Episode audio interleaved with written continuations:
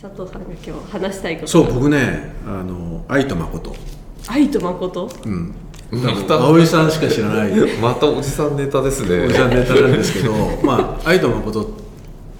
ていう漫画があるんですよ漫画なんですねはい映画にもなって西城秀樹知らないかな西城秀樹は知ってますけれどあ があのその誠役をやったんだけど名前なんだそうなんです愛って言うんですよ愛誠とってなんか最近お笑い芸人も愛と誠っていう名前に変わった人がいるみたいな、ええみたいななんか最近ちょっと話題にもなってるんですけどあの中野ブロードウェイの2階に本屋さんがあってそこで16巻売ってた んですよセット古で本買買いました1000円ぐらいだったもうちょっとボロボロだったんでなんと16巻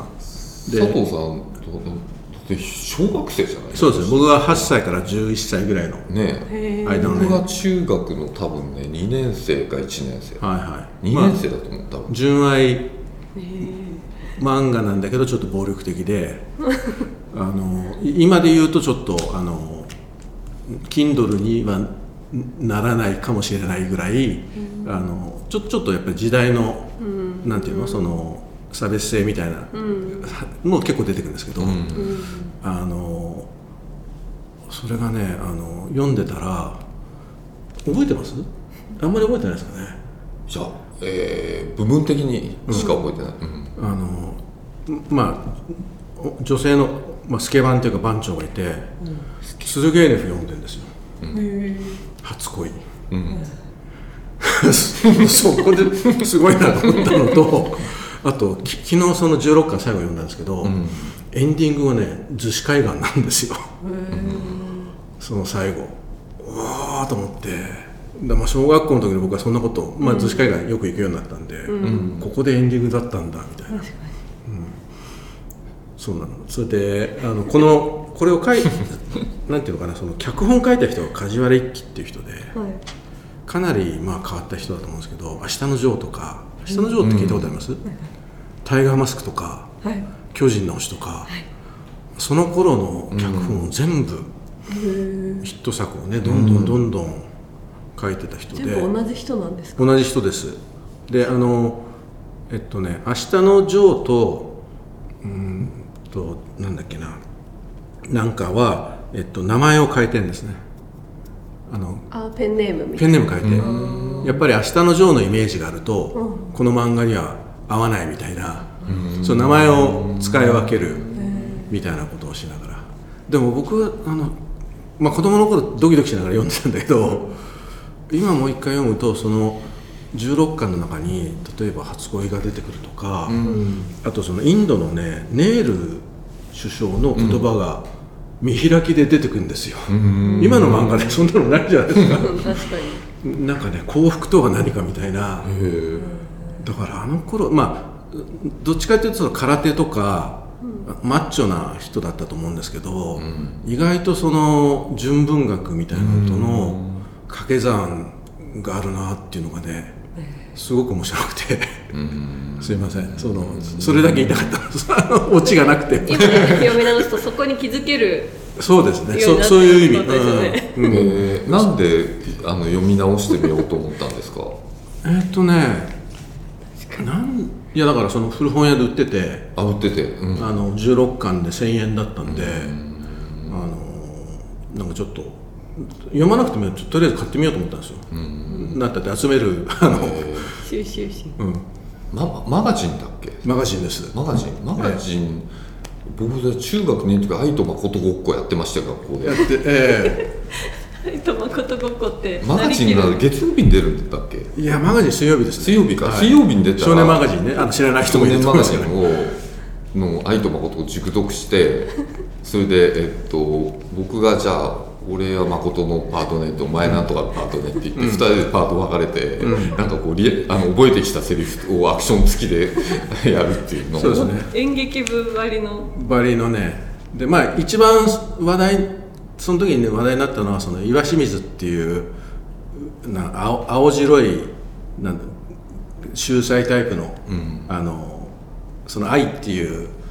あの女性にあの片思いしてる人がいて、うんとにかく彼が君のためなら死ねるっていうのを、何度も何度も言うんですよね、あそれ流行ったんだよえねえ君の確たかめなら死ねるっていうそういういやでもこれははいすみませんあの僕の世代の人のためにちょっとはい、ええはい、たまに読むと面白いって面白いよね、ええ佐藤さんなんかこう結構なんかこうランランダムウォーカーじゃないけどこうなんかいろんなそうですねだあかこら中野あこれ読んだと思ったらあれ読んでみたいな中野ブロードウェイがねそういうのに向いてるまあそうかも場所なんですよこう意図的にセレンディピティっぽくこう意図的にちょっといろいえろやってみようっていう、それうもいうのあもああるりんますけどねでもおかげで初めて剣ネフを読みました しですよあの初恋鶴ケーネムの初恋って今読んでる人多分10万人に1人ぐらいしかいいやないだと思いますすけど読んだことないいやそう読んだことないけどでもやっぱり話題には出てきて、でまあ読んだっていうかおあのオーディオブックで聞いたんだけどやっぱりよい聞いといてよかったなってえーいう感じ、 うんうんまあ、な100年ぐらい経っても基本的には変わんないんだなみたいなその、ななんですかそのビジネスとかいろいろ変わるけどテクノロジーとか、うんでもこのなんか要するに少女漫画、まあ、少女漫画っていうのを言ってるあれだけど、恋愛漫画っぽいんですよね「鶴剣ネフの初恋」って、うんみたいなこととかねだから一条さゆりと一緒じゃんみたいな、あ一条さゆりもわかんないからすいニまコせんニコみたい なそこよか、うん、そうそうそうあと最近あのどこだっけあっちの新井薬師の方に行く、あの道があるじゃないですかはいはいえっと、新井なんとかロード、ふれあいロード、んアイロードアイロードか、うんにあの古本屋さんというか本屋さんができて、ああちょっとおしゃれなおしゃれなアメリカっぽいやつええあそこは結構僕いいですあの、アイスコーヒーも飲めるし、あのビールも飲めるあビールを飲めるん飲でめするんねですよ、はい。中野ブロードウェイはもうちょっとやっぱり、なんか雑多な感じ、うん、だけど、なんでたまに。行きますっていうあのすいませんオチないんですけど佐藤さんがすごい楽しんでるのが伝わってはいあとねもう一個ねなんかねロッキード事件みたいなやつとかも入ってきてるんですようんだからあのその主人公たちの、まあ、要するに不不良少年ヤンキーだ今で言うとねなんだけどそのお父さんがあの政治家だったり、ヤクザだったり、うんで黒いあの世界っていうかねドロドロした世界で、でなんか賄賂かなんかが暴かれて国会で証言するみたいな、で記憶にございませんみたいなこと言ってるんですよこの漫画の中で、それロッキード事件知らないロッキード事件は知ってますよね田中角栄の教科書ではいはい教科書でみたいな、はい、以上意外と社会的な意外と社会的、うんだから社会人で大人になる上である時期、まあ、それが小説なのか漫画なのか、テレビドラマなのかゲームなのか分かんないけど、意外とあるなっていう確かに思いましたとあとね一方でやっぱこの梶原一騎のマッチョな世界観っていうのは日本の男子に与えた影響っていうのは、うん少なからずあるようなおー気がしましたあのマッチョな感じ痩せ我慢っていうか、なんていうのかな、男は強くなきゃいけないみたいな、なるほどうんそういうのはそういうのも、まあ、いい今の視点でもう一回見直すとなんかそんな気もするなとはい以上ですいやでもなんかすごい真面目なコメントかもしれないですけどなんかその自分でも思うのはその自分の教養とか知ったことが増えたり変わると同じものを見た時にその気づけることが増えたりとか、そうですねあなんかあれのモチーフなのかなって気づけたりとかそうですね私の最近だと日本の古典神話「ん古事記日本書紀」とかを そうですね勉強したことで、うんまあ、そんなものは知ってる人からしたらいろんなところに散りばめられていてそれ知らなかったことがちうんょっと気づけるみたいな、そういうのがもしかしたらあそうですねあそれで今思い出したけど、この「愛と誠」はロミオとジュリエットがあのベースにあるそうです読んだ時気づかなかったけど後で解説みたいなの読んだらそうそうそう書いてあった、うん、いくらでも広がるんですね、でもあの読むのはおすすめ しないですけどあのおすすめしないんだしないこれはこれすごいおすすめなのかと思っていやおすすめしない昭和のもうあれあの時代は昭和で昭和で終わっていいような話だとは思い思いますけど、ね、確かに、うんあんまりこう歴史を生き残らない漫画ですよね、えー多で分ですねうんうん落でちもなないんかその分だけその時代に結構強烈な印象を残したんだと思うそうですね、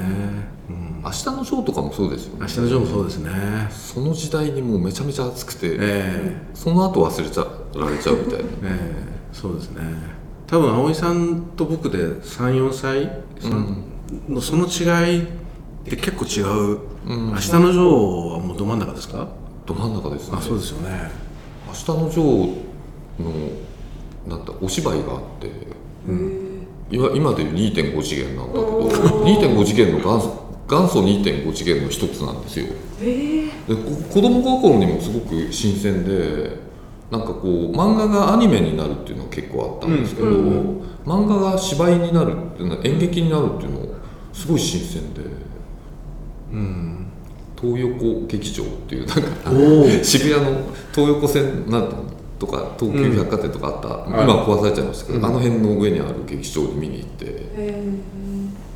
それはあのどどうなんですか良い印象になるんですかその平面で見てたいやもーなんか意外と面白くてびっくりした、うん、リングがあるんですリングがあるんだあるんですね、面白そうしかも覚えてるってことは結構印象に残ってますよねそうですねだからこうななんていうのかな子供心にえっと漫画がアニメになるのはまあなんか動くっていうの、うんうんだからわかるけど芝居になるって演劇になるってどういうことだろうっていうのがすごくわけが分からなくてで見てみたらまあ、だからなんていうのかな映画になるとかね、うんなんていうのテレビドラマになるに多分近い感じなんだろうけどでもえー芝居って1時間とかで終わっちゃうじゃないですかその中にピシッとこう収まってて、えー、とこうやってできるんだとか思ってすごい意外と意外といいじゃんみたいな感じへでーどっかを切り出すんですよね切り出すんだと思う相当切り出さないとうんできないですよね、と僕は初めて見た芝居ではないんだけどあそれまではなんか子供向けのしか見たことなくてあーそうなんかすごいびっくりして。あちちなみにその最後は、うんジョーは灰にななった感じですか、うん多分そうだと思うあそうですね、んあそこにね中野の飲み屋に明日のジョーがこうあ灰れになって流れる、てるうありまんす、ね、人形あるけどあれがラストなんですよすいません妙な 妙なスタートですいませんでもそれがどうしても話したいっていうどうしても話したどうしても話しなかったでも、ね、一番話しなかったのはあの図子図エンディングが図子だっていうへおなじみの場所に、ねうんなってそうああここで終わったんだっていうちょっと聖地巡りじゃないですけどそうですね僕はその多分「明日のジョー」を読んじゃないやえ愛と誠を読んだ時は九州に住んでて図子とは全く縁がなかったんで、想像もつかなかった、うんえまたオチがねつかないようにいっちゃったん で次に行きましょうはいはい次は何かあるんですか次何ですかねなんかライブ行きましたねんライブーあライブ、うんあ、一緒に行ったんまですか、た、ふ古いネタになっちゃうんだけど、古いネタになっちゃうけどよかったですねよかったえ何の何のライブですかえスパークスっていう前ここで一回そうそ紹うそうそう介したえのはいはい何度かあの後聞いてますあのああれでですけど、うんそのあそう、はいうんロンとラッセルっていう兄弟がやってる中心になってずっともう50年間ぐらいやってるのかな50年ですねで50周年なんとなんだっけお兄さんがな78歳78歳弟が75歳なんだけど、現役のポップスっていうかロックをやっててなんか全然老成してないんですよねしてないです ねなんか全然老人じゃないってなんかそのまんま50年やってますみたいな感じで、面白い面白いっていうか、うんまあ、こう体のキレとかは悪いしなんだけどなんか踊ったりとかさ踊ってましたなんかなんかへーあのお兄さんはあんまり踊ってなかったやっぱり、うんうん割となんか普通にだからなんか年を取るっていうことは一体どういうことなのかなみたいなのがすごいなんか感じる確かにねコンサートでしたよね。確かにか彼らは少なくとも幸せに年を重ねてる感じですね、彼らは結構なんか進化し続けるタイプのアーティストで、それが僕とか佐藤さんが好きな理由の一つなんですけど、だからなんていうのマイルス・デイビスとかね、うんああいうのに近いこう自分たちで作ったスタイルを自分たちでこう変えちゃうみたいな、んこう変化し続けるみたいなだからある意味ファンを裏切ったりしちゃうんだけど、うんうんなんでこの進化し続けるうーんだけどなんていうのかなうーんなななんてこうこうこう人間の一生でだんだんこう、えー若い頃からなんか年取ってみたいなで少し落ち着いてきて深みが出てとかそうそういうんじゃないんですよなんかねそのなんかロックとかポップスっていうのはずーっと同じそうですね不思議なあだけどねそのだけどじゃなくてあの今の話で言うとライブで、まあ、だから進化し続けるからもう一番新しいアルバムの曲しかやらないかなと思ったんですよ2023年出してるでマイルズ・デイビスとかはもうそういうタイプで過去の曲はもう一切やらなくて今しか今の俺を聴けみたいなところがこれはファンのことを考えてると思うんだけど結構いろんな時代のやつやってるじゃないですか、うんあれは僕は、あの予想外でしたね確かえじゃあ捨ててはないんですねそちらもえ捨ててないし、その多分ファンは聞きたいだろうなっていうのは、あとやってて楽しそうだから、ほとんどねだだ多分捨ててないんですよね、えなんかサービスでやってるって感じじゃないんだよね、なんかうんなんか今聴いても全然今やってる曲とそのすす40年前の曲がわかんない戦ですね闘的にはあんまり変わらないっていうえか、うん、確かに、うん、そうなんですよ日本に来てたって感じそうなんですよなんかオールスタンディングのライブハウスかなんかでこねのスタンディングで結構なんか辛いんじゃないか疲れましたこっちがねあの町田のモディにあのまあこれはリアルの価値ですけど、町田のモディにタワーレコードが入っていて、まあちょっと選曲するんで時々行ってるんですけど、そしたらポップに「来日」って書いてあったんですよ、あそこでうんそこで、で安倍さんにすぐ連絡して「おお来ますよ」みたいなええだからねポップの価値ポップのねリアルのセレンディピテセィレンディピティですはい導かれてますね導かれましたね入ってくんだよねポップがよんポップに呼ばれるみたいなあ呼ばれ るいやそれすごいですねうん意外だったのはなんか客層が年齢層が僕らみたいな結構こう年齢の人が多いのかなと思ったら意外と若い人多かったね若い人多かったですね、うんじゃあ知ってるんですね知ってるんだと思いますよ、はなんかあれですもんねちょっとアーアーティストというかそうですねアートな感じアートスクール系ロックの走りみたいな感じ、い、うん、かっこいいですね今写真見せてもらいましたけどかっはこいいですねうん今でも い今フのァかッっシこいョいンでセンすスもめちゃめちゃ良くて、ありますね結構、うん、ウェルビーイングですウェルビーイン このテーマはでもライブに行くとね7年長生きするっていう統計的にはグそうなんですかもう石川良樹さんが、 7年はい、教えてくれたかんでなり効果が大きい効果大きいですよ